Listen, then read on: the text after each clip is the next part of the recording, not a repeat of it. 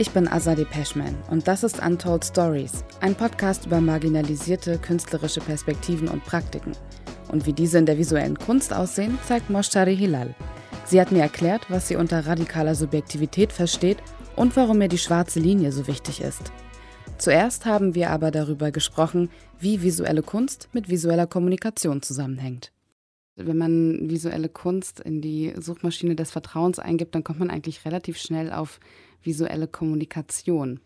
Was kommunizierst du mit deinen Illustrationen? Also ich finde, visuelle Kunst und visuelle Kommunikation liegen sehr nah beieinander und deshalb beschäftige ich mich vielleicht auch deshalb mit unseren Sehgewohnheiten in der visuellen Kommunikation in den Medien, ähm, weil ich denke, die Bilder, die wir mittlerweile in der Popkultur, im Fernsehen, in den Nachrichten, Zeitschriften, Filmen und so weiter konsumieren, sind womöglich noch einflussreicher als das, was wir vielleicht als visuelle Kunst oder Hochkultur verstehen, was in den Galerien oder in den Büchern oder in den Museen hängen mag. Genau, und ich beschäftige mich genau damit, mit den Sehgewohnheiten. Und wie diese Sehgewohnheiten vielleicht auch unser Selbstbild oder auch das Bild, was wir von anderen Menschen haben, mitprägt und dadurch vielleicht auch unser Verhalten. Inwiefern unser Verhalten? Jetzt im konkreten Fall Schönheitsideale und was machen Schönheitsideale mit uns? Wie entwickelt sich unsere Persönlichkeit, unsere Beziehung zu unserem Körper, zu anderen Menschen, vielleicht sogar unser Selbstbewusstsein, Sexualität, all diese Dinge, die ja schon mit dem Aussehen auch zu tun haben. Ähm, wie entwickeln sie sich oder entwickeln sie sich nicht, weil wir bestimmten Schönheitsidealen entsprechen oder auch nicht?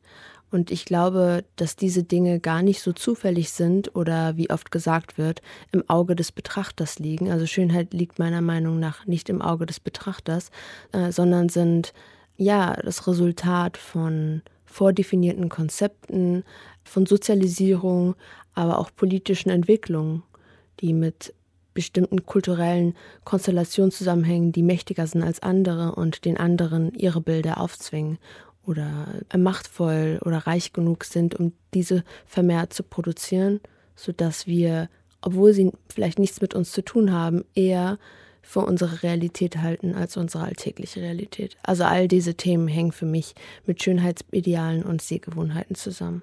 Die Bilder, die du produzierst, da ist mir aufgefallen, dass da zwei Motive sehr oft vorkommen. Und zwar das eine ist generell Gesichter und das zweite sind Haare. Genau, das ist wahrscheinlich sehr autobiografisch auch bedingt, dass mich diese zwei Themen sehr beschäftigt haben. Womöglich gibt es jetzt in der feministischen Kunst, die wir vielleicht seit den 80ern so oder 70ern beobachten, sehr viel Auseinandersetzung mit Körpern. In den Medien finde ich auch, dass wir mittlerweile sehr viel über Repräsentation, also über Hautfarbe, über Geschlecht und Körperformen sprechen. Aber mir ist aufgefallen, dass so die Typografie des Gesichtes oft nicht thematisiert wird. Also selbst wenn wir jetzt ein Vogue-Cover uns angucken, das Diversity äh, repräsentiert und da sind äh, Models mit verschiedenen Körperformen und verschiedenen Hautfarben, haben sie alle ein sehr symmetrisches und sehr Puppengesicht angelehntes äh, Profil. Bestimmte Dinge sehen wir gar nicht, wie zum Beispiel große Nasen oder Gesichtsbehaarung. Und das waren so die zwei Elemente, die mich sehr geprägt haben, weil ich zum Beispiel eine große Nase habe und weil ich ähm, schwarze Haare habe und dadurch immer anders aussah als die Frauen in unseren Medien. Und das habe ich als Ausgangspunkt gesehen, um mich damit zu beschäftigen. Aber natürlich kann man das viel komplexer betrachten und auch viel größer. Haare eignen sich ja auch besonders gut zum Zeichnen. Zumindest, wenn ich mir so deine Technik angucke, du arbeitest sehr, sehr viel mit Linien. Genau, also ich ähm, habe selbst nicht Kunst studiert und meine Zeichnungen waren sehr persönlich. Also Zeichnen war für mich immer sehr, ein, ein, sehr persönlicher Prozess, um mich mit äh, visueller Kultur oder visueller, mit Sehgewohnheiten auseinanderzusetzen. Und natürlich beginnt man dann erst mit Illustration und irgendwie entwickelt sich das alles weiter. Und ich bin gerade jetzt in meiner Arbeit an dem Punkt angelangt, an dem ich meine Zeichnungen oder diese Selbstporträts, mit denen ich begonnen habe, zu einer eigenen, eigenständigen Ästhetik, aber auch einer eigenen visuellen Sprache weiterentwickeln möchte Und mittlerweile sind wahrscheinlich bei mir Stil und Inhalt gar nicht mehr zu trennen. Also dass die Haare, die inhaltlich bei mir Thema waren, mein Stil komplett prägen. Das schwarze Haar wurde zur schwarzen Linie und, und gerade ist das so mein Thema, die schwarze Linie. Ich habe auch gar keine Bilder gefunden, die bei dir in Farbe waren. Das ist eigentlich bei dir immer schwarz-weiß, oder? Ich habe schon versucht, auch mit Farbe zu arbeiten, aber es ist so wie mein Kleidungsstil. Ich fühle mich einfach wohler mit minimalistischeren und ja, in schwarz-weiß gehaltenen Arbeiten oder Kleidung. Gerade ist ja auch deine erste eigene Ausstellung zu Ende gegangen in Hamburg. Und zwar hat die den Titel Der Winkel eines Phallus entspricht dem Winkel einer Nase. Wie kommt man zu dieser Erkenntnis? Ja, das ist ein sehr interessanter Titel wahrscheinlich. Also viele haben den jetzt also auf Anhieb auch nicht verstanden. Aber genau das war vielleicht auch die Absicht, dass es so ein bisschen ähm, zum Denken anregt. Leicht ironisch natürlich ist, wie so eine mathematische äh, Formel, wie so ein Satz des Pythagoras daherkommt. Also für mich steht der Phallus auch nicht nur für mich, sondern in der Kunsttheorie oder Kunstgeschichte spricht man immer von dem phallischen Blick oder phallischen Form. Für mich ist das ein bisschen gleichzusetzen mit dem Male Gaze oder der männlichen Perspektive, Interpretation der Welt und der Realität, aber in dem Fall von Ästhetik. Und an dieser Stelle, also an, an, die Stelle des Phallus, setze ich die Nase. Und die Nase ist für mich quasi so ein Symbol für meine Ästhetik. Die Nase und die schwarzen Haare. Und ich stelle die Nase an die Stelle des Phallus und mache mich damit nicht nur zur Künstlerin, sondern auch, ich bin auch meine eigene Muse.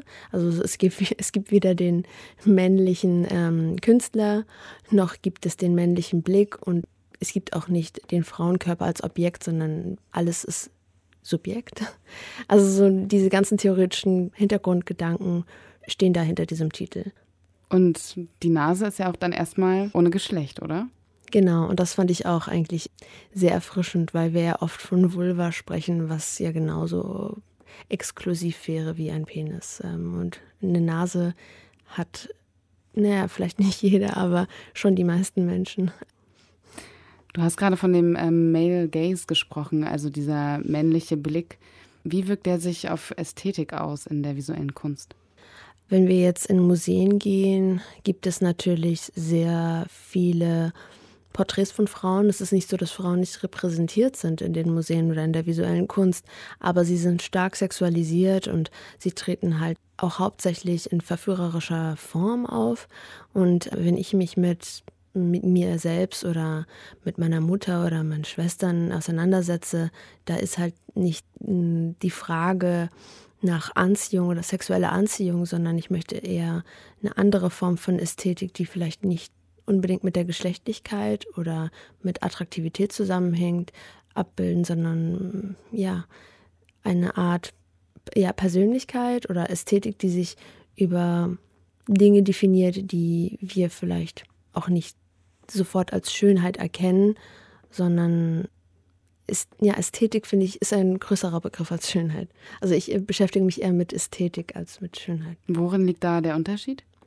Also Ästhetik kann, es gibt sehr widersprüchliche, es kann widersprüchliche Ästhetiken geben und ich finde, Ästhetik hat auch oft eine innere Logik, die vielleicht in einer bestimmten, in einem bestimmten Kontext Sinn ergibt, in einer anderen nicht. Und natürlich kann Ästhetik genauso politisch sein, aber für mich bietet Ästhetik einen philosophischeren Zugang, als wenn wir von Schönheit sprechen. Schönheit ist für mich so stark mit Schönheitsidealen und der Schönheitsindustrie, auch mit so einem zivilisatorischen Verständnis von Frau sein, Mann sein, Mensch sein verbunden.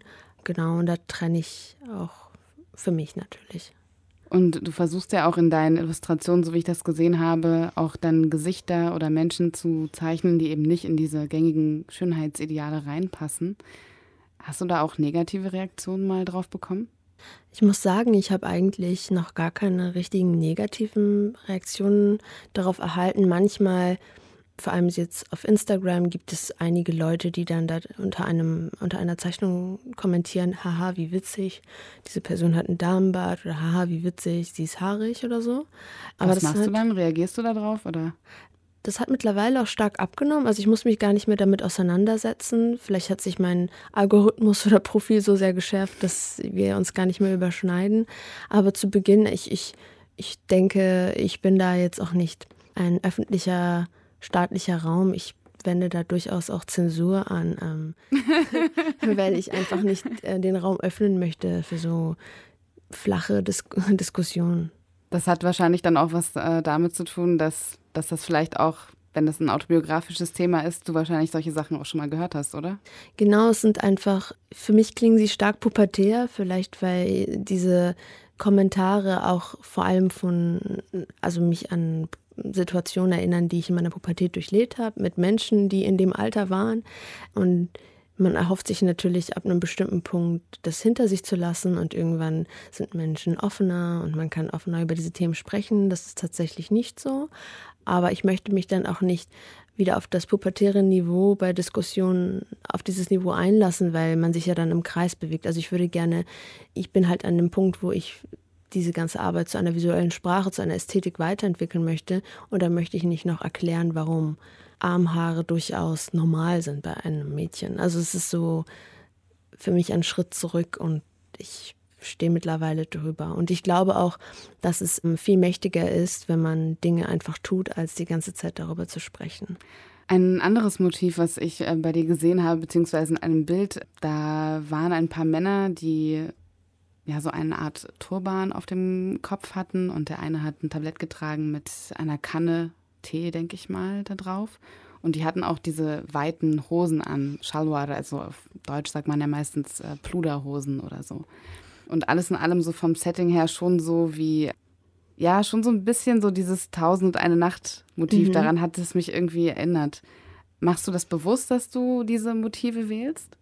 Also ich komme ja aus der Illustration und das sind so Illustrationsauftragsarbeiten äh, und in dem Fall war das angelehnt an so mythologische, persisch-mythologische Teppichmuster. Und das hatte sich dann eine, ein Restaurant, ein Restaurant, das gerade in Dubai eröffnet wurde von drei afghanischen Frauen.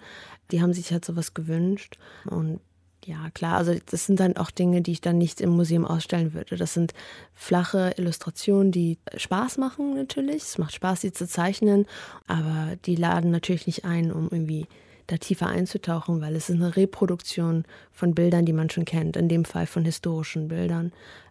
Ich, ich würde natürlich darauf achten, also in orientalistische Richtung geht. Also ich würde zum Beispiel, wenn mich jemand beauftragt, irgendwie Muslime in Deutschland abzubilden, würde ich jetzt nicht mit, mit einem Turban und äh, Pluderhosen kommen, weil das ist einfach nicht der Fall. Und da würde ich diese Menschen halt auch orientalisieren.